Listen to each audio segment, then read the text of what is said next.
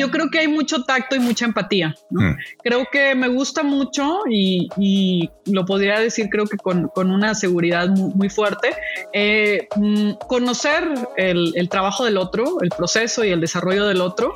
Ella es Pat Saucedo diseñadora de Teretopías, directora de Videomapping MX y cofundadora de Ajua Lab. Su tema de estudio es la ilusión. Esto la ha llevado a investigar la psicología de la percepción y la semiótica sensitiva.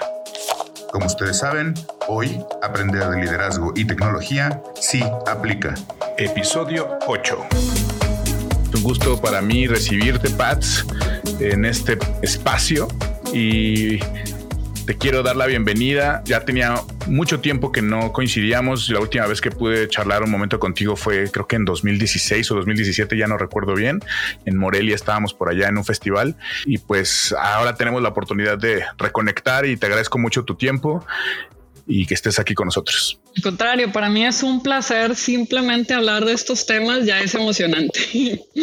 Es un mundo en el que llevamos ya un rato y qué mejor que poder dedicarle un poquito a la reflexión, ¿verdad? De repente se nos va tanto el, en el hacer y en el, en el crear cosas y estar como en los procesos que de repente cae muy bien charlar, reflexionar un poquito, intercambiar puntos de vista o entendernos un poquito mejor, sobre todo gente que está relacionada con el tema de tecnología y la creación.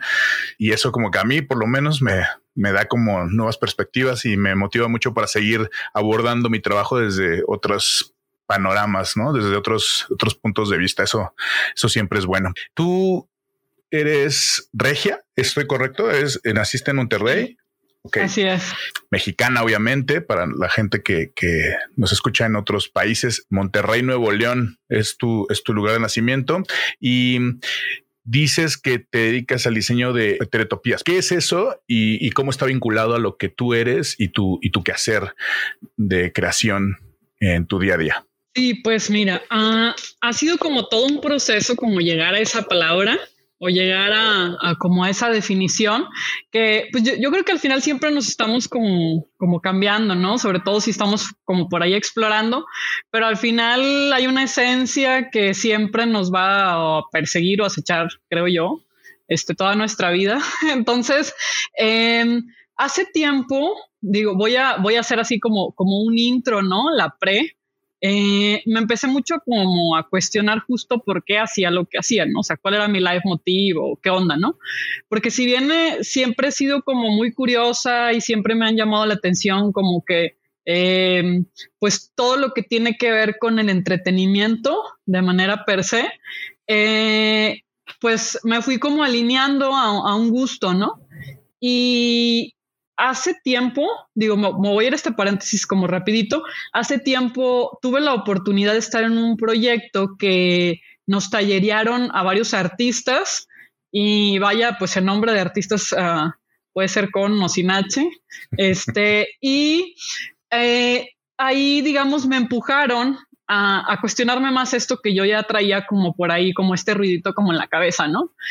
Y a medida que fui como, como trabajando sobre qué era exactamente, ok, hago videomapping, perfecto, ok, hago videos de tal tipo o hago una instalación de luz, o sea, sí, pero ¿por qué no? O sea, ¿qué, es eso? Eh, digamos que de raíz me está alimentando y que por eso siento la necesidad como de volver a, ¿no? A este ciclo o a esta, es algo, algo que nos, que nos da al final, ¿no? Y pues bueno, de manera personal, pues puede ser como variante, ¿no? Más allá de que a todos nos puede como encantar el caos y la adrenalina. Eh, mm, y me di cuenta que mi objeto de estudio como persona es la ilusión, ¿no? Que todo aquello que de alguna manera eh, tenga la emoción, el sentimiento de la ilusión, que, digamos lo veo así como una especie como de burbuja, ¿no? Que desaparece porque es totalmente efímero, ¿no? Como los magos cuando están así en una presentación.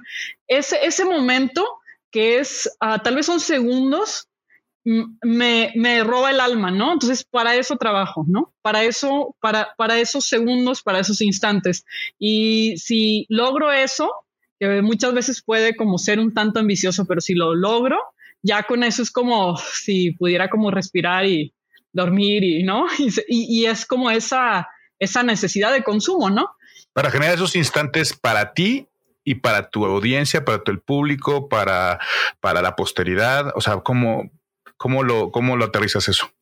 Sí, es primero, yo creo que entra como una necesidad personal, ¿no? Y pues es como un acto de magia. Si no lo compartes, pues no sirve de nada, ¿no? O hay personas que, incluso las personas que se van a un crucero y hacen algo, están en su casa media hora, una hora, días practicando, pero no sirve de absolutamente nada si cuando no es, cuando están ahí en el crucero no les sale bien, ¿no? Entonces es un poco es un poco similar, ¿no? Para nosotros. Nosotros, por ejemplo, en el proyecto del mapping, que pues creo que muchos de los que estamos este, involucrados en esta escena, pues tenemos por ahí esa vinculación.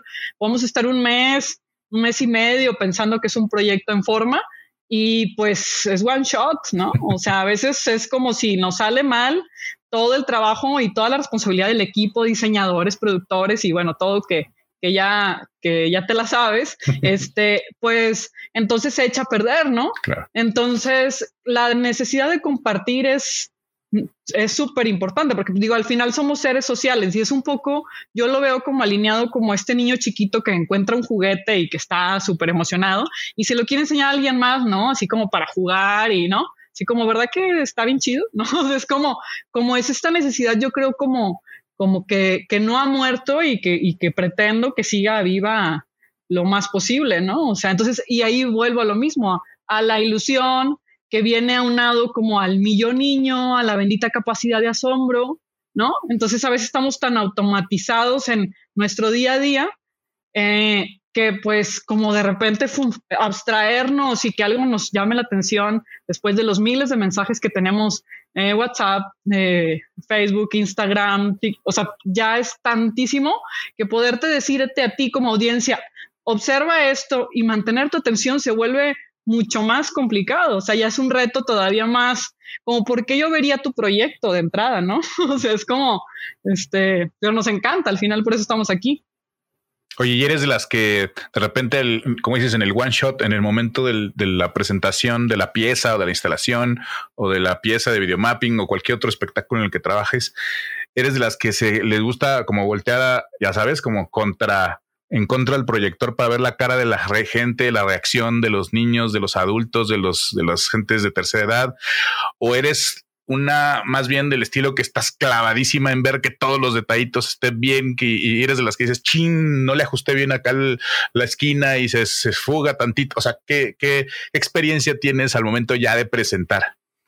Uy, pues yo creo que ambas, ambas suceden, ¿no? O sea, como que ambas tienen su momento. O sea, sí soy muy obsesiva a que quede como súper perfecto, cuadrado el, el, la cosa, ¿no? O el, este, o el montaje, o, ¿sabes? O sea, como, como estaba aquí, me obsesiona mucho que esté intangible, ¿no? Entonces, eh, sin embargo, eh, definitivamente me interesa mucho y es parte de mi, de mi estudio el, el, saber qué onda con la gente, ¿no? O sea, saber que no es como un universo, este, totalmente como uh, personal, ¿no? Que realmente pues hay un feedback y pues, al final está viendo como un diálogo y lo que de alguna manera se intentó comunicar, pues se comunicó, ¿no?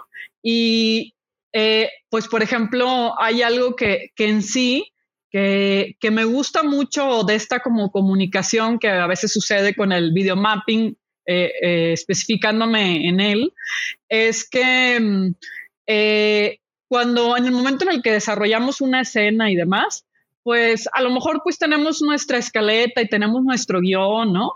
Eh, ahí sí hay alguna parte que es como más abstracta, más figurativa y que a veces pensáramos que porque no hay un voz en off o porque no, no se está terminando de decir lo que dice ahí.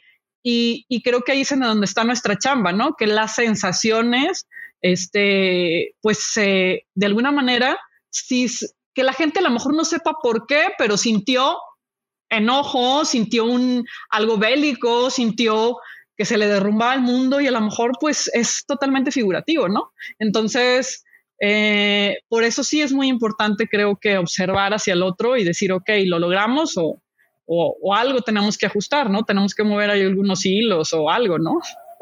Oye, entonces, bueno, regresando un poquito a, a la descripción esta del, del, concepto de lo que tú eres, eh, heteretopia, heteretopías, ¿verdad? ¿Es correcto? Sí, eso, ¿cómo lo, cómo lo desglosamos? ¿Cómo lo construimos para que la gente entendamos mejor de qué va?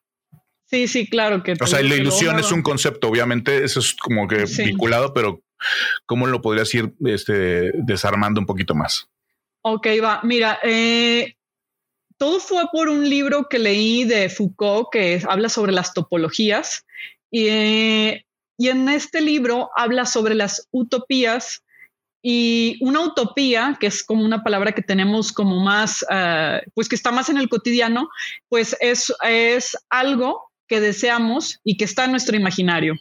Y una heterotopía es una utopía hecha realidad, ¿no? ¿Y qué pasa? Que una heterotopía casi siempre o en su mayoría viene a ser como este universo alterno, esta otra, esta otra posibilidad, ¿no? Eso que, pues, no, casas va a haber en todos lados, restaurantes, sí, sí, sí, sí.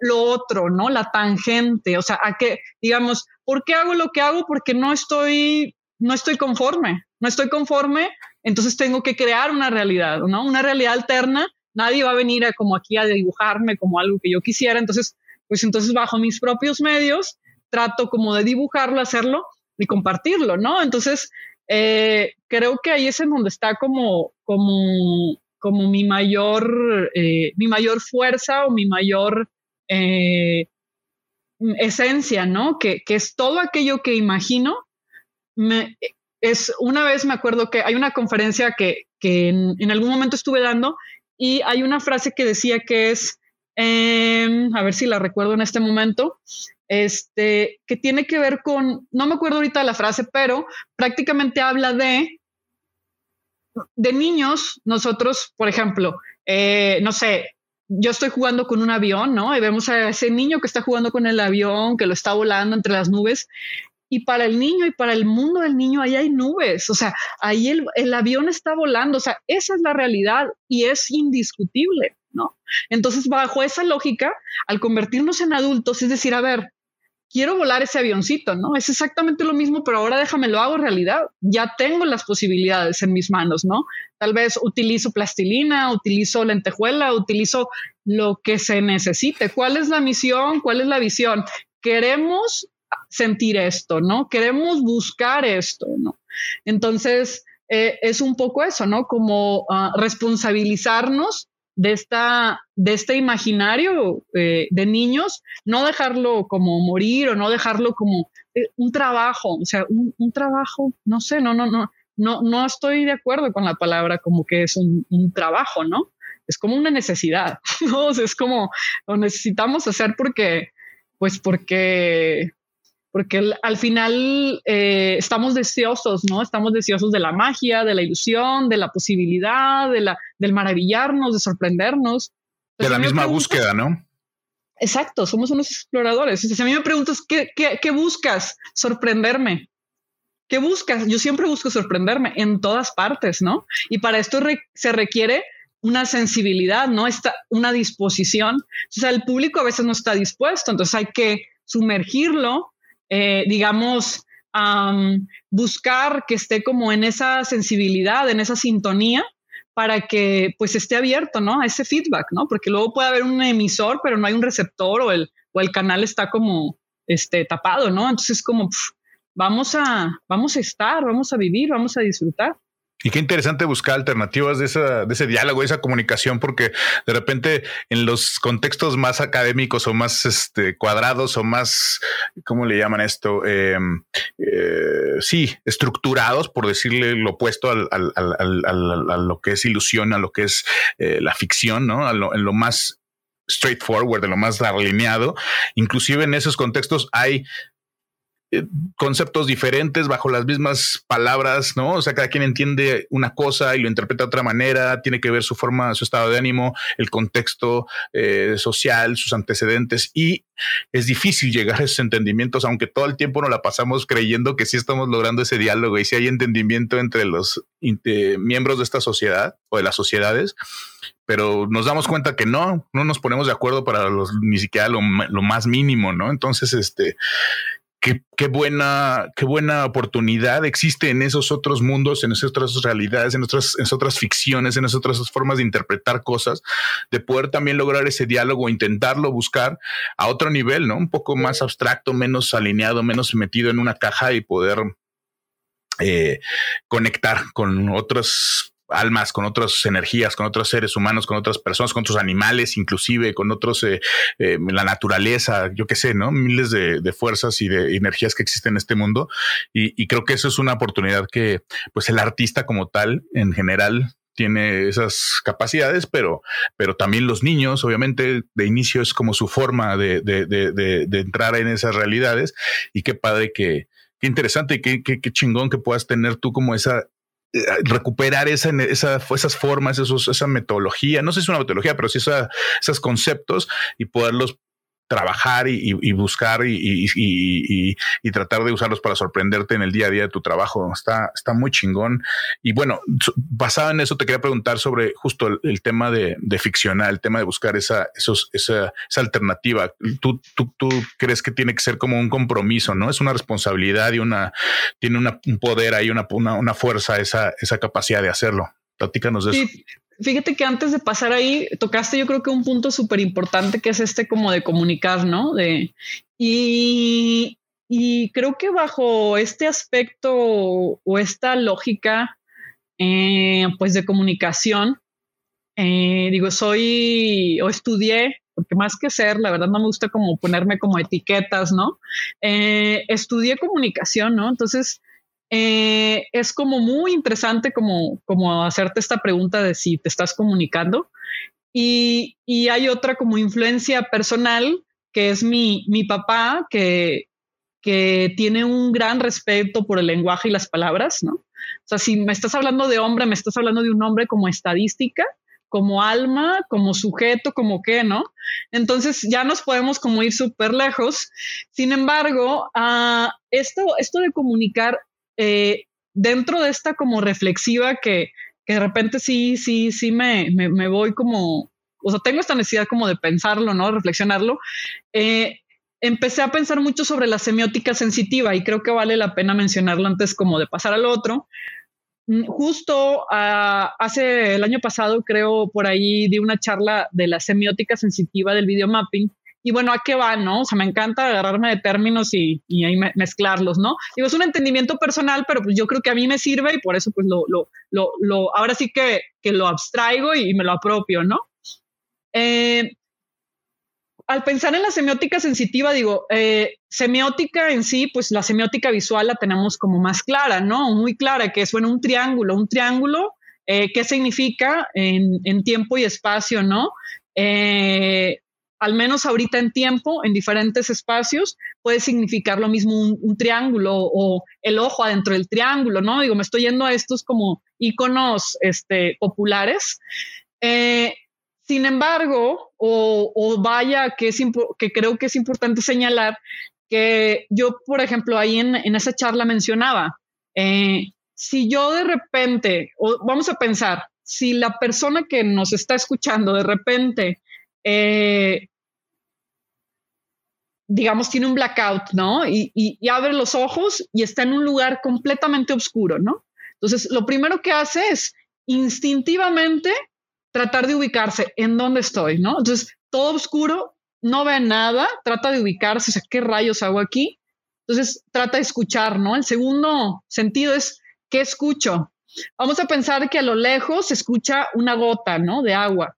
Y tal vez esa gota le puede dar un significado de espacialidad. Oye, estoy en un lugar grande porque escucho la gota allá a lo lejos y la escucho que hace un eco. O sea, se nota que, o sea, yo puedo saber con esa información de una gota que estoy en un espacio grande, ¿no? Entonces pasan dos cosas. Me aterro y tal vez como me protejo, ¿no? En este instinto como pues de, miedo a, ser como eh, atacado o si tengo un espíritu como más de cazador, pues entonces me empiezo a mover y empiezo a utilizar las manos, ¿no? ¿Qué pasa si yo estoy moviéndome, ¿no? Buscando, o si estoy aterrado en el rincón y escucho el llanto de un niño. No importa si eres árabe, no importa si vives en Egipto, en, en Timbuktu, o sea, vas a sentir miedo. O sea, porque va a ser, o sea, te vas a asustar, o sea, te va a causar alerta. Tal vez la palabra es te vas a alertar, sí o sí, ¿no? Entonces, todo este contexto para mí es como un contexto semiótica sensitiva. No importa tu nacionalidad ni tu código postal, te vas a alertar. Entonces, bajo esa dinámica, podemos encontrar muchísimas en el entretenimiento, ¿no? Entonces, el punto es, si mientras más conexiones de semiótica sensitiva tengamos a la hora de diseñar un proyecto, más posibilidades estadísticas tenemos de poder conectar con nuestro público, ¿no? Digo, es como un poco, digo, se escucha fácil, ¿no? O sea, como así como en teoría. Eh, sin embargo, creo que a lo mejor como tenerlo consciente e ir persiguiendo como un poco las cosas desde ahí, pues nos puede dar un sentido más práctico. No sé, o sea, digo, al final estoy explorando, al final eh, todo el tiempo estoy aprendiendo y no, y viendo cómo acción, reacción y, y, qué onda, ¿no? O sea, igual y todo lo que está en teoría, pues en práctica eh, me da otro resultado, pero pues es que es la única manera, ¿no? O sea, como de estar aventando por ahí el, ¿no? O sea, el anzuelo, claro. el anzuelo y ver a ver si vamos por un buen camino o, o, qué onda, ¿no? Y pues ahí es en donde socialmente nos importa lo que está alrededor y quién es y cómo es recibido, ¿no? Oye, y de repente llevas un tipo como de registro, como de un, eh, sí, como de un glosario, no sé cómo llamarle, de, de, de esos momentos, de esas, de esas, eh, tú generaste esta combinación de elementos, de símbolos, con estos sonidos, etcétera, y lograste conectar con el público de esta manera, con el, con el usuario de esta otra manera. Entonces ya sé que en otra pieza o en otro momento, en otra exploración, puedo hacer este remix de esto con esto otro y entonces llegar a este otro punto. ¿Lo vas trabajando de esa manera o se da como muy en la improvisación, en el día a día, en la exploración de lo que va haciendo tu, tu, tu, tu búsqueda cotidiana, vamos a decir? Eh, Normalmente sí hay como un pensamiento estructurado para poder como lograr esto. Sí, sí llevo una especie como de bitácora tanto aquí como en, en apuntes. Eh, también estoy súper abierta a la improvisación. De hecho, me encanta improvisar, que me parece como el espíritu así como bailando. y, y aparte creo que cuando improvisas es cuando realmente realmente se nota de qué estás hecho, ¿no? Porque pues ahí si traes los skills, pues puedes puedes surfearla, ¿no? Y si no los traes, pues te vas a caer, ¿no? Entonces es, es como en ese lado de reto y de adrenalina, pues también tiene su lado súper encantador. Del riesgo, ¿verdad? Ese, ese riesgo es este, como que desde chicos nos, o en la escuela misma, ¿no? Las mismas personas, tus padres, tus, tus referentes dicen, no, cuidado por acá, ¿no? Lo seguro, lo seguro. Pero cuando vas ya madurando te vas dando cuenta que ciertos riesgos representan también eh, otros, justamente otras sensaciones, otras emociones, otras cosas que se detonan cuando te sales de esa zona como segura, ¿no? y en el proceso creativo debe de ser también para ti una, una, con base en lo que me estás explicando, debe ser también contigo muy, para ti muy eh, gratificante, más bien es la palabra, el encontrar esos momentos de improvisación en donde sales de la parte que ya conoces y vas encontrando resultados nuevos y, que van nutriendo cada vez tu trabajo. En esta pandemia aproveché para recuperar tiempo perdido de lectura que tenía ahí atrasada y me aventé este libro de Noah Yuval Harari. No sé si lo, si lo, si lo has eh, topado. Historiador desde literal neandertales y a la evolución del ser humano, etcétera. Pero justo él habla de esta de este peso, de este poder que tiene el contar la historia, ¿no? El, contar una ficción, que a través de la comunicación de ficciones, los seres humanos logramos conectarnos e identificarnos unos con otros, formar grupos, formar alianzas, crear, inventar, evolucionar, armarnos y hasta el punto en el que estamos ahora, que ya estamos creando pinches máquinas que van a ser hasta, o sea, va a ser nuestra, nuestra propia, este, ¿cómo se dice? Ya nos van a superar a nosotros mismos, ¿no? Pero finalmente es creación de este grupo de personas que se crearon, contaron una historia de que podría suceder tal o cual cosa, ¿no? Hablando un poquito de, inteligencia artificial y todo ese tema. Pero este, entonces hace un recorrido justo como de la prehistoria hasta eh, nuestros días y tiene un segundo libro que se llama 21, 21, lecciones para el siglo XXI y entonces le habla de los peligros y que representa los riesgos que representa el haberle entrado a este tema de la inteligencia artificial y este y creo que llega a un punto súper importante ya para resumir todo, que es que entre mejor nos conozcamos a nosotros mismos como seres humanos, el individuo, mejor te conozcas tú a ti mismo, más oportunidades tienes de sobrellevar de mejor manera esa etapa que se viene en donde la máquina va a conocer más sobre ti sobre todo en el tema de los biomarcadores, ¿no? Va a conocer más sobre ti, tus reacciones, tus emociones, que, que tú mismo, ¿no? Entonces, hijo, es fascinante a mí ese tema, me encanta.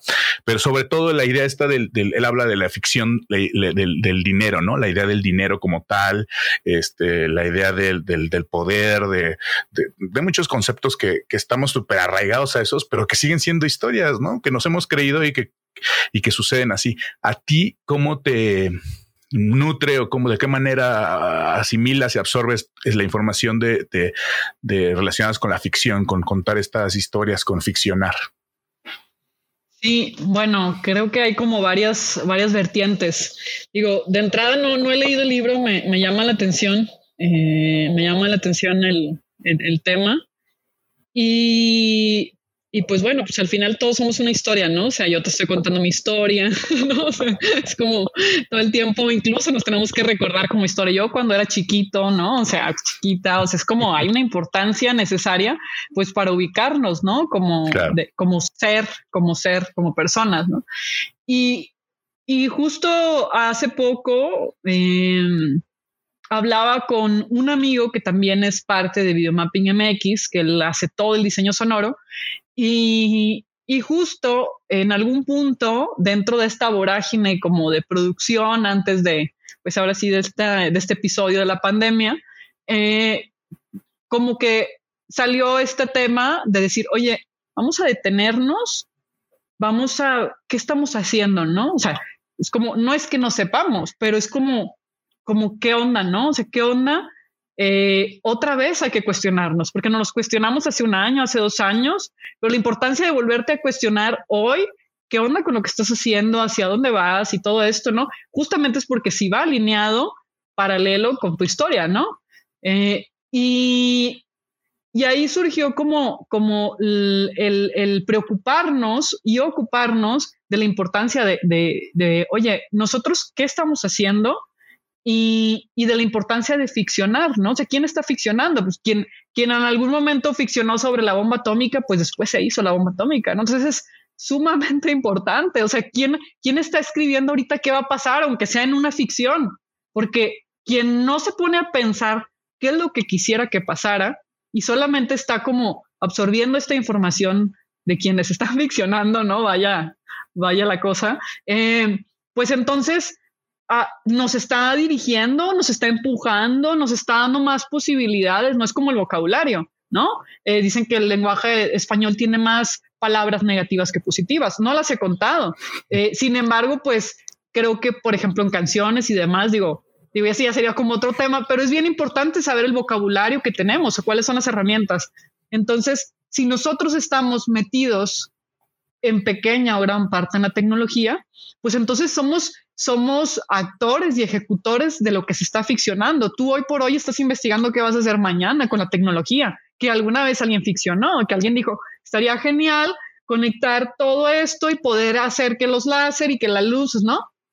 Entonces, estaba dentro de un imaginario, ¿no? Entonces, es como hasta donde nosotros como nos detenemos a observarlo y lo vemos en perspectiva, a modo global, no a modo personal y ya tengo un trabajo para septiembre y otro en noviembre. No, no, no, no. ¿Qué estás haciendo? ¿Por qué lo estás haciendo? ¿Por qué lo estamos haciendo? ¿No? Entonces ya ahí ya nos vincula desde el leitmotiv personal hasta una historia social, si tenemos una responsabilidad colectiva eh, en general, ¿no? Es como si nosotros que estamos dentro de esto, de repente vamos a pensar, vamos a, a, imaginar que, que, por alguna razón empezaron a utilizar eh, temas ah, de lo que nosotros hacemos eh, como herramientas de guerra. Yo no sé hasta dónde, pues me pondría ahí con el cañón del proyector, o sea, o sea, como que ahí sería, ver, ¿no? Déjame pararme. Entonces, es con, eh, estoy poniendo un ejemplo muy, muy extremo. Sin embargo, el, ejemplo ahí está, ¿no? ¿No? Es como, es lo mismo, nada más que lo estoy exagerando para poder como parar, ¿no? Bueno, y que muchas de las tecnologías que hoy utilizamos de manera cotidiana justamente fueron imaginadas para poderse aplicar de primera instancia en el ámbito militar, ¿no? O sea, justo. Este, los, eh, desgraciadamente. escuchaba una entrevista en la mañana de un, podcast muy bueno que se llama XR Business, de un güey que lleva, se llama, la empresa se llama EON Reality y que lleva así, ya sabes, desde los 80 esperando a que la tecnología diera lo suficiente para poder crear más aplicaciones para realidad virtual, pero que él trabajaba como para haciendo simuladores para el ejército gringo. Entonces, este, que de proyectos y sistemas de millones de dólares en esos entonces, ahora que se pone un, un, Oculus Quest, el güey se siente así como que, que pero todo esto aquí cabe, no manches. O sea, como que es un, es un, es un choque, pero efectivamente, no, no sabemos este, si eso después va a ser una eh, causa o consecuencia, ya no sé, ¿no? De, de, de, problemas de, de, otro tipo que impacte, como dices tú, puede ser temas bélicos o temas de, protestas, ¿no? O conflictos eh, políticos o sociales, no sabemos. Pero este, pero sí me, me, me llama mucho la atención la, la, la, también la secuencia de cómo se van dando y se van normalizando las tecnologías para, como el usuario del día a día. Hace un tiempo también leía esta parte de, Google Earth y, Google Maps, que hoy utilizamos todo el mundo, fue creado por unos güeyes en Alemania que se, empezaron a tomar fotitos así en, en, una avioneta y de repente este, mandaban por, por satélite las fotos a un güey y con low polis y empezaron a hacer reconstrucciones en tiempo, pues no real, pero así como lo, más rápido posible de cómo se veía la, la, estructura desde el punto de vista de la persona en, el, tierra, pero ellos lo hacían desde la avioneta, entonces, este, no, y ya después dijo, Google, oye, pues como que está padre esa, esa, iniciativa, vengan, ¿no? Y ahora digo, pues, ¿quién no utiliza en el mundo esa herramienta para entender el espacio, para, para movilizarte, para trasladarte, etcétera? Entonces, sí, como dices, ¿qué estás imaginando? ¿Qué, qué estás tratando de contar? ¿Qué, ¿Qué, ficción te estás diciendo ahorita a ti mismo y a tu, con tus colaboradores, con tu equipo y a tus clientes, a tu audiencia, a tus usuarios, que en un tiempo van a ser pues más allá de la realidad va a ser algo que se use del día a día, ¿no? Entonces, eso entiendo de eso es lo que le das ese, ese, por eso le das ese peso y esa, esa, esa fuerza, esa importancia, esa relevancia al tema de, de ficcionar, ¿no? Por ahí más o menos va. Sí, por ahí, por ahí más o menos va, digo, y el tema da para muchísimo más, pero, pero sí creo que, que en algún punto es importante al menos ser autoconsciente de lo que estamos haciendo, ¿no? Claro. Como mínimo, como mínimo. Como mínimo, como mínimo. ¿Qué, te gusta hacer a ti de repente como en tu día a día para, más allá de tu momento de creación en el cual te clavas a, estar creando, diseñando, realizando, produciendo, este, ¿qué otras cosas te gustan hacer como para ese, eso, eso, el darte cuenta de por dónde vas? ¿Estamos hablando de la reflexión o estamos hablando de un hobby? Pues de ambas, no sé, supongo que obviamente en la reflexión, la charla con tus compañeros, con tus las personas que forman parte de tu vida, pero como parte de tus actividades, sí, hobbies o actividades de tu quehacer artístico, este, te gusta salir a, dibujar, tomas fotografía, este, eh, no sé, meditas, este, haces, te gusta caminar por ciertos lugares, ¿cómo, cómo vas encontrando esos momentos en donde te puedes tomar el momento de reflexionar sobre lo que estás haciendo más allá de la acción de pues estar animando algo, por ejemplo, en, After o algo así. ¿no? Sí, eh, pues creo que mm, no es como que tenga como un, código muy alineado de, tal o cual cosa, pero sí tengo muy claro como ciertas actividades eh, que, que, me llevan mucho como a esta reflexiva, eh, tanto pues de asombro, creo que principalmente de asombro, que es eh, cualquier eh, contacto consciente con la naturaleza, ¿no? Me hace como, como pues tener una perspectiva, pues eh, de entrada, pues de la finitud de, de, nuestro ser. Segundo, de lo lejos que estamos de poder, de poder hacer algo similar, ¿no? O sea, me gusta, bueno, yo siendo de Monterrey, viendo, estando rodeada de montañas, veo las montañas y digo, digo, es como algo muy, eh, observo y pienso, sería como una locura poder hacer una réplica exacta de esto, o sea, en cuanto empiezo a pensar en toda la problemática de peso y, ¿no? O sea, como que, y que haya cada mínimo detalle de, de, de la naturaleza, de las plantas, de los pequeños animales, del polvo, de esa. Entonces empiezo como a desglosar esto y pues es una inmensidad que se va multiplicando, que es infinita Y entonces es donde digo, wow, ¿no? O sea, está como que ya me, siento como súper humilde y digo, no, estamos como súper lejos de eso. Eh, y creo que, y creo que también me, me, me ha dado cierta paz. Uh, como comentario, eh, de un tiempo para acá he estado muy pegada con la realidad virtual y tuve mucha necesidad de prender velas. ¿Por qué? Porque como que mi, ya esta parte de estar horas metidas con el visor y estar viendo el pixel perfecto, ¿no? El diseño perfecto, ¿no? Entonces, como que ver una vela con una luz, o sea, que digamos que es una luz natural en ese sentido, con un caos, con una, o sea, orgánica. Entonces, de repente me he encontrado con, aparte de la necesidad de, comprar y tener velas, hipnotizada totalmente por el fuego. Entonces me gusta mucho porque es como esa necesidad instintiva de regresar a los, al principio, ¿no? Al principio que era el fuego. Y también me da esa reflexiva de que al final siempre la luz, que es algo que está como muy latente en, en las técnicas que desarrollo, pues la luz siempre ha sido como, ¿no? O sea, como que me, me voy a esta, como me lo imagino gráficamente, ¿no? En la historia, desde la antorcha con la luz, eh, ¿no? O sea, es como el asombro de la luz, ¿no? El ver la luz es como, ¿qué significa? significa poder, civilización, significa algo sorprendente y luego la pirotecnia y, así hay un montón de cosas que están totalmente relacionadas con la luz, ¿no? Con, entonces, y, y, ok, ahorita yo traigo unos visores, pero es como vámonos hacia atrás, ¿no? De la cadenita y pues la esencia como es esa, ¿no?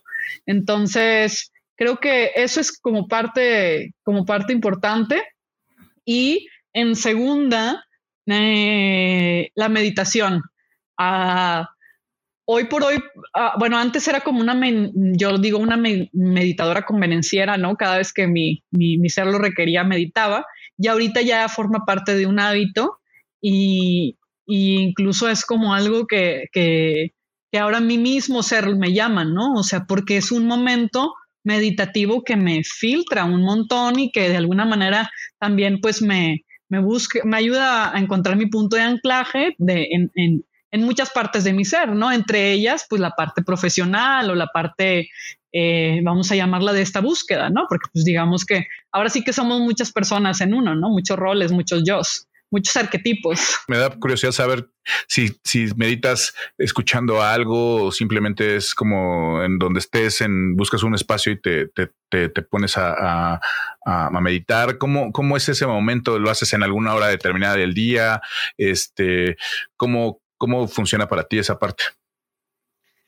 Bueno, eh, la meditación la hago por las mañanas al despertar antes de prender cualquier celular, que pues de repente pues me di cuenta que ese era mi primer hábito, ¿no? O sea, levantarme y jalar, o sea, estirar la mano y buscar el celular en la mesita o, ¿sabes? Entonces dije, qué horrible, o sea, qué horrible que ese sea como el primer, como, como impulso, ¿no? Buscar el celular es como, no sé, me pareció incluso triste ya cuando lo vi así como muy de frente. Que no, esto no. Buscar la luz, pero del celular, ¿no? Del celular y para, para ver los mensajes y igual y cosas que no, no, no, no, no. Entonces, eh, pues como, como, como en qué momento, ¿no? ¿En qué momento sucedió eso? Entonces, medito en las mañanas, en las mañanas a primera hora del día, eh, pase lo que pase, mm, llueva, estén tocando, si me escucha alguien, aunque estén tocando así como locos por tumbar la puerta, si yo estoy meditando, no existe absolutamente otra cosa. Y, y bueno, mm, no sigo una dinámica o no pretendo seguir una dinámica de poner un playlist y que siga en un orden, porque, porque para mí es más importante meditar y sin importar la situación. Si pongo música, cuando por alguna razón no es posible, porque estoy en otro lugar o porque lo que sea, ¿no? Porque en internet o yo qué sé, eh, pues no pongo música, ¿no? Entonces, eh, pero sí tengo como una, una visión eh, hacia dónde como me quiero dirigir y entonces yo misma como me voy guiando y, y pues hasta que encuentro como, como este espacio. Oye, te quiero preguntar, vi que hace poco metiste un, bueno, subes varias cosas, pero me llama mucho la atención un coral que hiciste de VR, este, y lo compartiste en tu cuenta, en tu feed de, Facebook hace poco. Es más como una escultura, ¿no? Eso es como esculpir algo en realidad virtual, no es tanto como dibujar tal cual, sino estás tratando de buscar, estás, estás generando volúmenes y estás generando este, texturas, etcétera. Mm, cuéntame un poquito de esa experiencia, o sea, de ese, de ese proceso que, es eh, de la, digamos, la plasticidad o lo plástico de crear una imagen o un volumen en, realidad virtual, por un, un, lado, y luego platícame de en general cómo, cómo quieres tú aproximarte a, las realidades extendidas, a la realidad virtual, a la realidad aumentada, este, a la realidad mixta. ¿Qué, qué, quisieras? Más que, más que preguntarte por dónde crees que va a ir o qué va a pasar, sino tú hacia dónde, o sea, digamos, ¿qué ficcionarías al, respecto de, la, de las realidades extendidas y qué te gustaría que en unos años sucediera y dijeras, ah, esto ya, ya está, está corriendo sin ningún problema? Mm, bueno, aquello que viste es un sketch que por ahí estaba, estaba jugando en esta herramienta del Tilt Brush. Ah, más eh, que será, yo creo que, eh, es como, eh, pues cuando estuvo, cuando empezó la pandemia, ¿no? Ya tenemos así como el antes y el después de la pandemia, ¿no? Empezó la pandemia y yo creo que yo tenía los visores, pero no, no había comprado ni siquiera la aplicación. Compré la aplicación y como que me tardé un poco en, en, como ya usarla como tal, ¿no? Igual y me metí, hice como ahí algún garabato y ya está, ¿no? Pero no, no la había como observado ni, ni había como pensado en, en el potencial.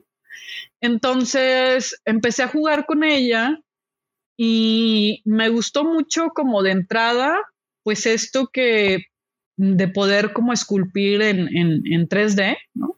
Porque pues digo, nosotros empezamos con Paint, ¿no? O sea, es como, entonces, ahorita digo, o sea, qué, qué, interesante que ahorita un niño de 12 años pueda agarrar la aplicación y dibujar, ¿no?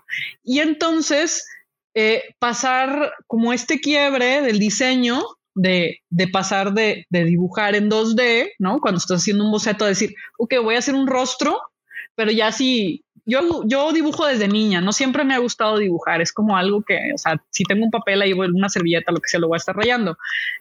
Pero ya pensar en esta lógica desde tu cerebro, que si vas a hacer un ojo, pues tiene que tener la parte, o sea, la parte cóncava, tiene que tener la volumetría. Entonces, como, o sea, te agarras el, bueno, estás con, con los uh, controladores, ¿no?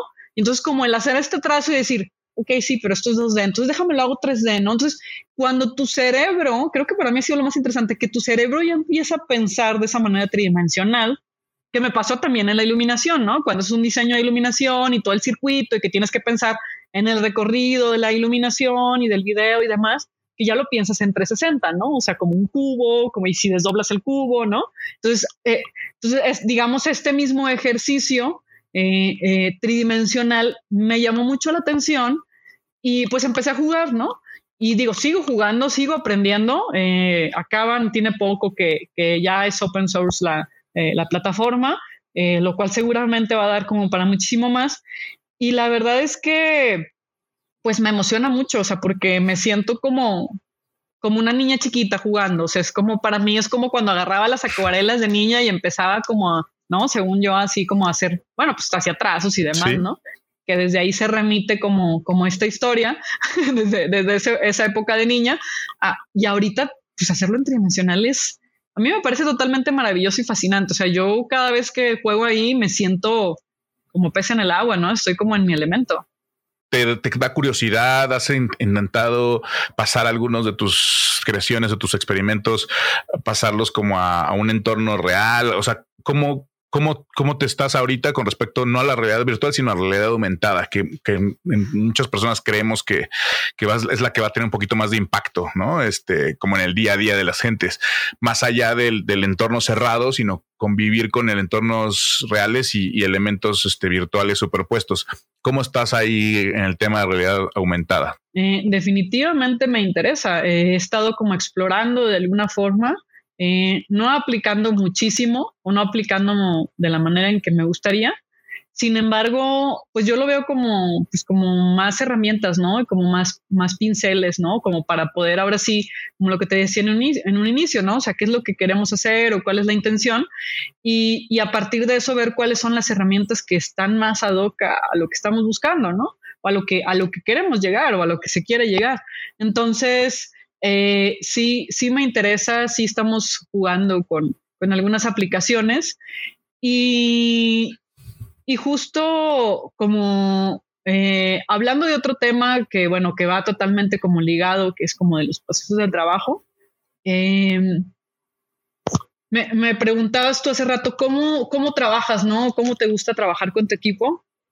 Y mm, yo más que tener como una, una forma como muy esquemática de, de un horario y demás, tenemos como metas, ¿no? Metas muy claras cada persona con la que yo trabajo en mi core, en, el equipo de casa, son personas eh, que tienen mi, confianza y que sé que tienen una capacidad total para, para desarrollo. Entonces, pues prácticamente lo que hacemos es eh, juntarnos, hablar sobre, sobre el tema, la parte conceptual y todo lo que tiene que ver con el storytelling es súper importante porque como bien lo decíamos en un inicio, o sea, pues de ahí es como parte todo, ¿no? Entonces, sí nos gusta mucho como, como darle mucha vuelta a la cosa, eh, saber que, que, estamos como contentos con hacia dónde como vamos dirigiendo y, y eso puede ser desde pues como una escena, como como volviendo un poquito como para conectar vínculos con lo que hablábamos hace rato de, de, cuando hacemos un videomapping, que tal vez no tenemos como una narrativa ahí de, este, que es más, uh, más abstracto, más figurativo, pues al final eh, los que estamos eh, en el entendimiento del videomapping como tal, pues hacemos que la arquitectura hable, ¿no? Como tal, ¿no? Entonces, uh, aquí me detengo y, y, comento rápido, hubo una escena que, que, fue muy chistoso ya después cuando la hablaba con, con Carlos Edelmiro, que es eh, quien hace el diseño de sonido y la música eh, del, del, proyecto de Videomapping MX. Y eh, teníamos una escena en donde, pues mi manera como de explicarle, ¿no? Porque eran, había unos ventanales y luego los ventanales iban a como extruirse hacia adelante y, eh, los de las orillas y luego se iban a acercar, iba a haber como una especie como de danza, ¿no? Entonces, eh, pues al final a esa escena, nosotros internamente le llamábamos la escena de los enamorados, ¿no? Porque había como todo un, aunque no, aunque no estaba como eh, en la narrativa hacia afuera, hacia nosotros era muy evidente que estas dos ventanas se tenían que extruir, ¿no? Salir hacia afuera y luego buscar encontrarse una con la otra, besarse, ¿no? Tener como eh, digamos, un encuentro, separarse y luego incluso hasta enojarse, ¿no? O sea, como que una buscando a la otra y regresando, ¿no? Y la otra le contestaba, ¿no? Entonces, era como, esa fue la manera en que nosotros como nos entendimos como, como estos ventanales iban a hacer eso, hasta que al final había como una, una inmersión, ¿no? De, de, ellos mismos y luego una, una separación como individual, ¿no? Entonces, casi siempre en todos, ah, en todos los, los proyectos, eh, de manera interna hay como muchas analogías, hay muchas analogías y, y que son como parte del proceso que, que, que, nosotros, yo creo que un estilo, ¿no? Un estilo, porque pues cada quien tendrá quien, o sea, unas formas como muy prácticas. Eh, sin embargo, eh, de manera personal, a mí me queda muy claro que, que, si algo me interesa del videomapping son las sensaciones, ¿no? Entonces, para eso, pues está el ritmo, eh, el cómo juegas con la composición. Entonces, las, para, para poder trasladar como esta parte gráfica al auditivo y a la, sensación, pues entonces tiene que, tienes que tener como que esto, como, esto, como un feeling como muy agudizado para saber que realmente lo estás logrando, ¿no? O, al menos acercarte a, ahí, ¿no? Entonces, pues prácticamente es eso. Y, digo, lo digo prácticamente como si fuera como, como una receta así este, que se pasa como rápidamente, ¿no? Pero eh, una vez, una vez hablaba con, bueno, este creo que este tema creo que ha salido en varias ocasiones con diferentes desarrolladores, eh, con diferente formación, ¿no? Pero, pero con una cosa en particular que que mm, a veces no importa qué es lo que estemos desarrollando, qué es lo que estemos generando, eh, existe esto que, que, luego cuando, cuando, cuando entras en una comparativa, que al final es importante para el crecimiento, eh, y tienes como un, feedback del cliente que te dice, no, es que vi aquel proyecto y este y aquel, ¿no? Y a veces técnicamente el proyecto en comparativa puede cumplir exactamente con todos los tecnicismos, incluso puede tener herramientas o elementos eh, con potencial mucho más fuerte. Sin embargo, si no son prácticamente es mm, la pasión e-, es, es, un elemento que no lo puedes poner en la cotización, no puedes decir, oye, pues sabes que le voy a poner mucha pasión al proyecto y la pasión cuesta tanto, ¿no? Pero si no hay pasión, para mí no hay nada, o sea, no, no hay proyecto, punto. ¿Por qué? Porque no, no, no veo mi, mi trabajo como una cosa, eh, como una maquinaria, ¿no? O sea, pues yo no, pues en ese caso, pues me pongo a hacer otra cosa, ¿no? O sea, eh, textil o yo qué sé, ¿no? No se me ocurre mucho porque no es, no es algo que busco, pero no, no busco esta cosa como eh, como, como que esté ahí nada más de entrada por salida. O sea, para mí cada proyecto tiene como un respeto, tiene un, tiene una visión, tiene un entendimiento, una investigación, ¿no? Entonces, con esa misma seriedad que, que, que, a mí me gusta, mi historia, mi proyecto, con esa misma seriedad tomo la tuya, ¿no? Y creo que cuando hay una buena química, como en cualquier relación de cualquier tipo, pues es cuando se hacen cosas interesantes. ¿no? Oye, ¿te ha tocado, este, rechazar proyecto así de plano, así de disculpe, señor cliente, no gracias, busque por otro lado? Sí, sí, sí me ha tocado, sí me ha tocado por diversas razones. De entrada, me gustaría mencionar una que es, eh, mm, en más de una ocasión eh, llegué a, a, rechazar un proyecto en donde se cosificaba a la mujer, ¿no? Porque yo como mujer en esta plataforma o en este medio, en el momento en el que parte del entretenimiento va a ser una mujer, pero claramente cosificada, pues en ese momento yo me salgo del juego, ¿no? ¿Por qué? Porque va totalmente en contra de mis valores, ¿no? Entonces habrá quien prefiera como guardarse unos centavos, pero para mí es más importante pues mantener una ideología y ser congruente. Entonces, esa es una de las razones principales y que tengo muy, muy, este, que recuerdo muy bien haber rechazado, ¿no? Y pues en otras ocasiones porque pues simplemente, este, la posibilidad económica y, mm, a, lo que esperan, ¿no?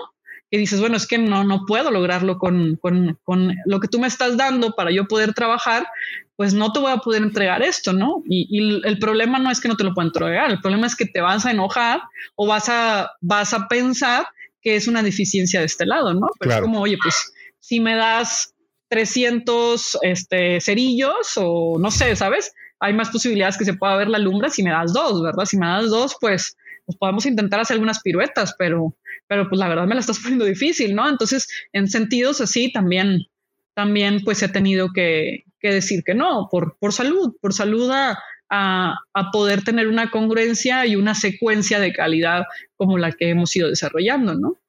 Oye, Pat, y, nada más rápido, regresando rápido al, XR, a las extendidas, esos proyectos ¿crees que mm, te, aproximas igual de una manera a un proyecto comercial que es un proyecto para una instalación artística, un museo, etcétera? También aplica para videomapping la pregunta. O sea, ¿cómo tiene alguna diferencia tu, flow, tu, tu, pipeline para atacar un proyecto comercial que un proyecto, digamos, una pieza artística? Es muy similar, es muy similar porque al final lo que tienen en común son las emociones, ¿no? Ahí es en donde hay una afinidad total, ¿no? Es como si mencionáramos Coca-Cola, pues es un excelente ejemplo de cómo nos ha, nos ha sabido vender a través de las emociones, ¿no? En, a lo largo de su historia. Entonces es como el perfecto ejemplo. Entonces, sí, evidentemente, pues hay marcas o hay este, proyectos en los que pues mm, si no siento como ese respeto, vamos a llamarlo así, o esa, o, sentir como esa, mm, esa parte en donde me siento como cómoda, pues tal vez ahí me puedo como hacer otro tipo como de cuestionamientos hasta dónde quiero como tener un aporte, eh, pero pues para mí es exactamente lo mismo, porque mm, estamos buscando generar emociones y sentimientos, entonces no importa no importa ahora sí que cuál sea el logo que se pone al final o cuál sea Claro. E, eso, eso está, está como un poquito de más, ¿no? O sea, en el reto del proceso, ¿no? El significado sí es importante, pero el proceso como tal, pues no se ve, no se ve eh, afectado, digamos. sí, sí, sí. Oye, el tema de tus principios que hablas, bueno, los valores que quieres y que, y que trabajas en tus proyectos, el liderazgo que, tienes al, desarrollar eh, tu trabajo, ¿cuáles serían dos o tres eh, valores, principios que, que tú son prioridad para ti, tanto de manera interna, con tu equipo, con tus colaboradores, con tus colegas y también hacia afuera, con tu audiencia, tus clientes, tus, los usuarios de tus instalaciones, de tus piezas? Pues con mis colegas es por qué haces lo que haces, ¿no? Sí, sí, las personas con las que he tenido el gusto de trabajar, porque la mayoría ha sido un gusto. Eh, siempre hay como este, como filtro, ¿no? Me gusta conocer a las personas, me gusta saber con quién estoy trabajando. Y más cuando tiene que ver como la parte como creativa. Eh, trabajo también con, con, personas que tienen una mente espléndida para la parte técnica y de resolución, que sabemos que es súper fundamental. Eh, sin embargo, eh, con, cual, con los diferentes elementos, digamos, quienes están más en la parte como creativa, y quienes están más en la parte operativa, eh, sí ya, ya pasamos o ya pasé, eh, pues en, los dos sentidos, ¿no? Como proyecto y, como equipo, por, por ese filtro, ¿no? De decir, bueno, ¿por qué haces lo que haces, ¿no? Si, si, si dentro de tu pirámide de, de, de valores de importancia coincidimos en la parte esencial, pues creo que ahí es en donde, pues por eso seguimos coincidiendo, ¿no? Cuando uno de esos valores se llega como a romper, ¿no? pues entonces eh, es totalmente como no negociable, ¿no? Indiscutible. ¿Por qué? Porque, y, respetable, ¿no? Porque pues hay otro camino y, pues adelante, ¿no? Como toma tu camino y yo sigo por el mío o seguimos nosotros por el mío, este, o el nuestro, ¿no? Porque pues al final es un acuerdo, es un acuerdo de intereses y, de deseos y, y de valores. No sé si eso lo responde o me fui por otro lado. No, sí, muy bien. O sea, oye, este, quisiera, te voy a hacer dos preguntas al final para cerrar.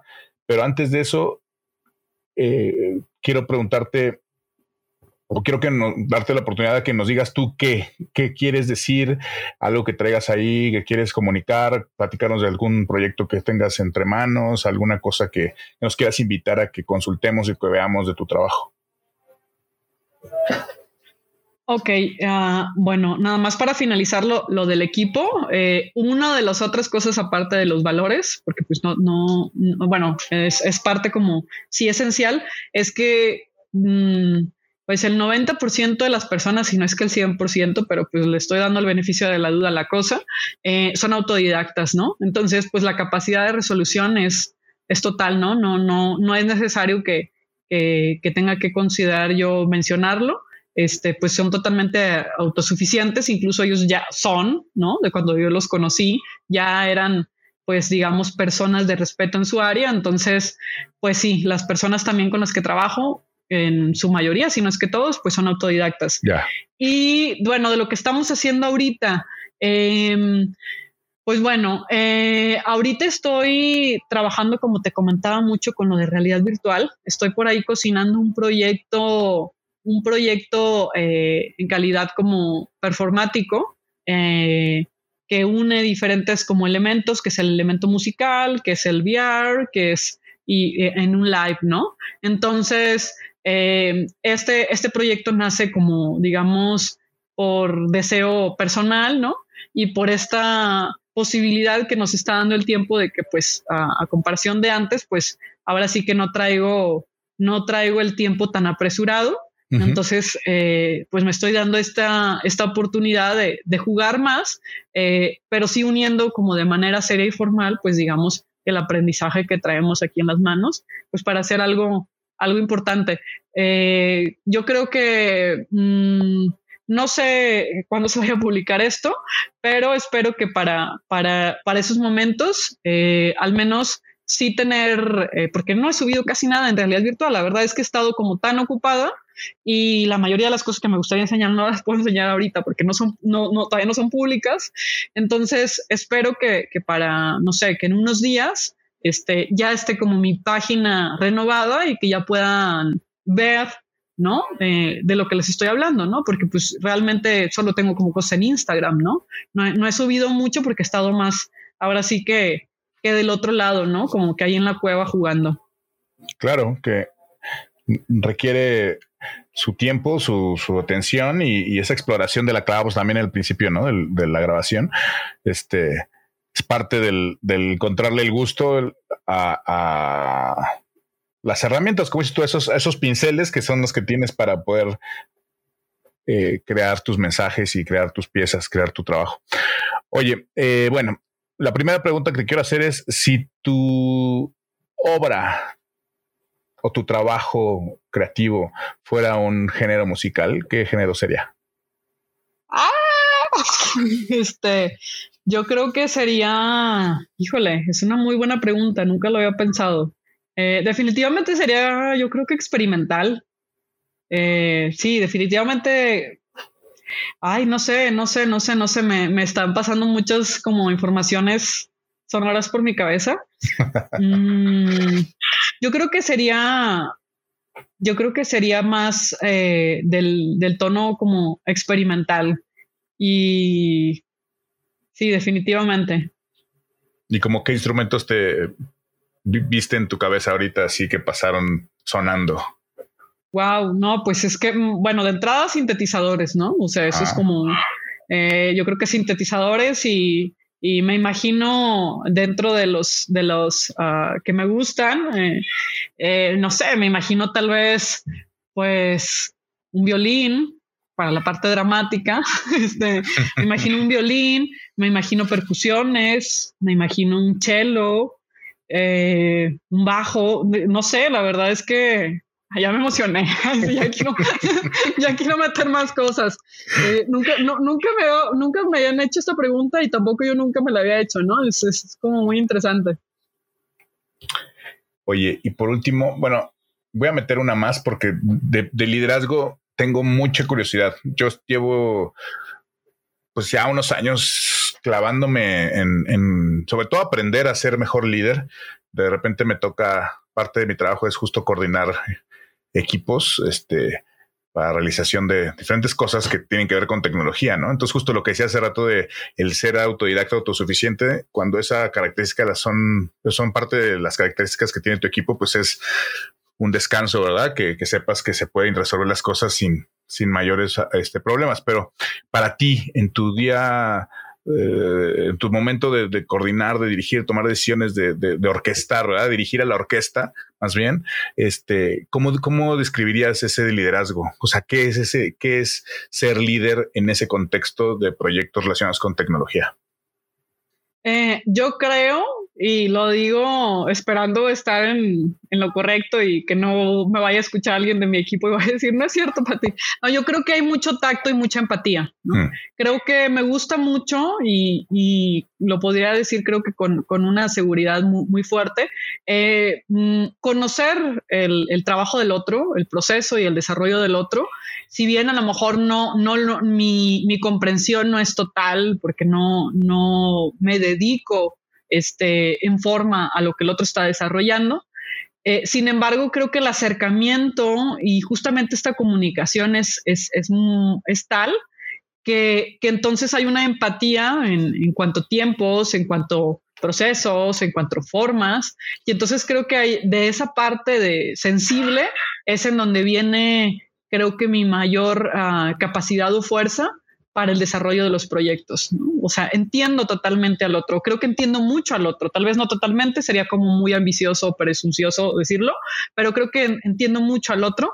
Eh, y creo que mientras más experiencia tenemos de movernos en diferentes ámbitos, eso pues nos da esa, esa, esa posibilidad o esa facilidad de desdoblarnos y entender al otro, ¿no? Si tú has estado ahí soldando mil cosas, ¿no? Si tú has estado ahí tratando de conectar y si tú has estado tratando de como eh, llegar a una idea, como abstraer una idea muy, de manera muy importante o crucial, ¿no? Efectiva.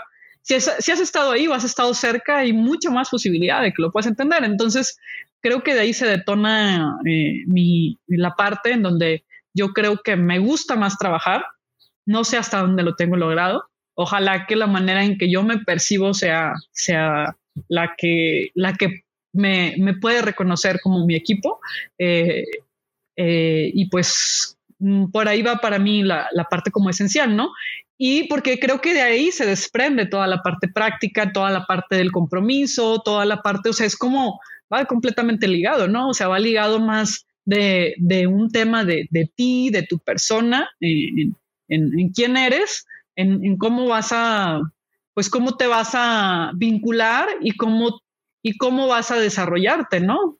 Con el otro en equipo. O sea, es como, para mí es como lo más importante y, y de ahí pues se desdobla todo lo demás. Perfecto. Oye, y si mañana despertaras, ya la última, si mañana despertaras, te fueras a hacer tu meditación y salieras al mundo y el mundo fuera exactamente como tú quisieras que fuera, ¿cómo sería? Ay, ay, no. Así de que, oye, eh, mmm, wow. Híjole, tengo como muchos sentimientos encontrados. Yo creo que lo más, lo más importante, o yo creo que que hay parte como de este sentimentalismo que, que está alineado con la parte pues práctica y técnica, es que me gustaría mucho que las tecnologías estuvieran más, uh, que hubiera más poder de ejecución para que las tecnologías estuvieran más presentes, más aplicadas en, en temas de salud, en temas de bienestar y en temas que busquen la felicidad, pero con una conciencia, ¿no? No como, no como esta cosa como de atontar, ¿no? Sino como con una conciencia pues del desarrollo humano, ¿no? O sea, todo lo que, híjole, todo lo que de alguna manera apunte a sumar una piedrita para el desarrollo humano, yo estaría pues con el corazón derretido y, y súper emocionada, ¿no? O sea, así latiendo, pues ahora sí que vislumbrando y viendo y explorando todo esto, ¿no? Digo, igual a lo mejor lo expliqué de una manera muy así, muy abstracta, pero, pero creo que en esencia, pues eso es. Perfecto. Me, digo, me imaginé hologramas y muchos colores y luces y, ¿sabes? O sea, como con un dedo poder como mover algo y, y trasladarme y como cosas así, ¿no? Muy, muy como futuristas, pero sí me interesa más que como pensar en este, pues ahora sí que en este futuro como idealizado, como, como así frío, me gusta más pensar como en un futuro que esté muy con mucha conciencia y con mucha y con mucha sensibilidad, ¿no? O sea, con mucha sensibilidad humana. Increíble. Pats, te agradezco mucho tu tiempo. Realmente me la pasé muy bien en esta charla. Espero que también estés eh, a gusto con el, con el contenido que hemos logrado el día de hoy. Eh, te agradezco mucho tu tiempo y voy a seguir ahí pendiente de tu trabajo como lo he estado en los últimos años. Realmente llevo mucho tiempo que te seguí en redes sociales. No me acuerdo si antes o después de que te conocí en, en persona, pero sí de repente estoy ahí siguiendo lo que haces, el, el trabajo de, de videomapping y ahora el que estás haciendo con realidades extendidas. Este, bueno, ya sabes que en, acá en el Chilango pues tienes un, un, una bola de colegas que siempre están buscando eh, conectar con gente y contigo, pues es un placer. Conoces ya a muchos de mis compañeros también en Medusa. Este, sabes que, sabes que tienes ese espacio también para descolgarte y, laboratoriar algo. Nosotros tenemos ahí un proyectillo que se llama Sesiones 360. Invitamos a un, a un productor o DJ a, musicalizar una sesión de, Tilt Brush en 360 con, con, artistas. Entonces, ojalá se pueda concretar pronto, invitarte y, y, y, hacer algo acá en el estudio. Y bueno, de manera personal, muchas gracias por tu tiempo, por tu, por tu, eh, tu trabajo y todo el, el, el, compromiso que tienes para, para este, para haber generado este, este podcast. Nada más dinos por último, dónde te podemos contactar en, internet, en redes sociales, etcétera. Ok, bueno, primeramente el placer es mutuo. Muchas gracias. Eh, muchas gracias y, y, lo digo con toda la sinceridad y sin ninguna pretensión. Me gusta mucho su trabajo. Eh, me gusta incluso eh, yo creo que pues también desde hace años que, por ahí como los ubiqué y, me encanta cuando veo algo y decir, wow, o sea, ¿no? O sea, me, me, encanta, me encanta porque pues como me, me veo como ahí, ¿no? Muy, muy, muy conectada y, y entonces pues este, creo que esas vinculaciones, mientras más como surjan y existan, pues más, más, no sé, o sea, creo que nos lleva a muchas más posibilidades, ¿no? Y creo que, que, que lo más importante es eso, ¿no? Mientras, mientras lo que hagamos y la manera en que nos conectamos nos lleve a una posibilidad, pues de ahí ya se pueden desprender mil cosas, como lo que me acabas de decir ahorita, yo estaría como súper encantada en, en, que armáramos un live y, y jugar con Tilbrush y em, bueno, pues eso. ¿Y en qué página? Bueno, está la, video, la página de videomappingmx.com y eh, Espero que para cuando en unos días ya esté como lista. Y si no, bueno, pues esas son ahorita las dos páginas que, que pueden por ahí ubicarme.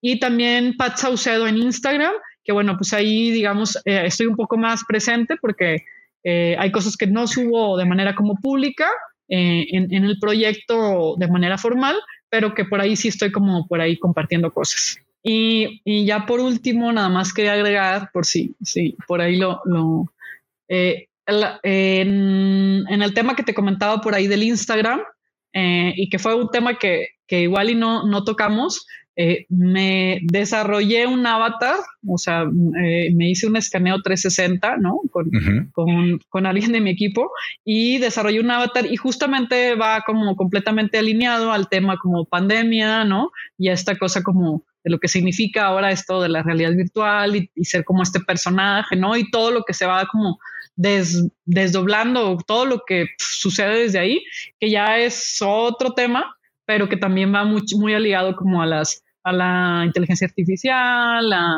pues ahora sí que eh, me empezó a llamar mucho la curiosidad de hacer como unas analogías, ¿no? Sobre pues qué es esto de tener un ente como ahí, ¿no? En, en la red. Pero pues sí, ya es otro, otro tema. Este, Puta, me encanta. te voy a recomendar, bueno, no sé si ya lo leíste, pero es un estudio que se llama The Era of Cognizant Computing que llama justamente a la reflexión de las etapas de la, pues eso, del razonamiento o la conciencia de la máquina y dice que son cuatro etapas. La primera es sync me, o sea, sincronízate conmigo. La segunda es see me, obsérvame. La tercera es eh, know me, conóceme. Y la cuarta es be me, sé yo o sustitúyeme. Entonces pone que ahorita estamos entre la segunda y la tercera, ya sabes, que llegas a un lugar y ya sabe la, dónde estás, para dónde vas, qué ruta llevas, etcétera. Y cómo vamos a ir avanzando a esa otra etapa del sustitúyeme, ¿no? Ya sé, sé mi ser, pero en el mundo virtual está muy cabrón. Eso seguro es un buen tema que nos da para platicar otro momento, ¿no? Así es. Pues un gustazo. Muchas gracias por quedarte hasta el final de este episodio. Suscríbete a Si Aplica Podcast en Spotify, Apple Podcasts, Google Podcasts y también en YouTube. Activa la campana para que sepas cuando hay un nuevo episodio y seguir aprendiendo información relevante sobre tecnología y liderazgo. Para conocer más sobre mis proyectos y colaboraciones, entra a luisrodajuárez.com.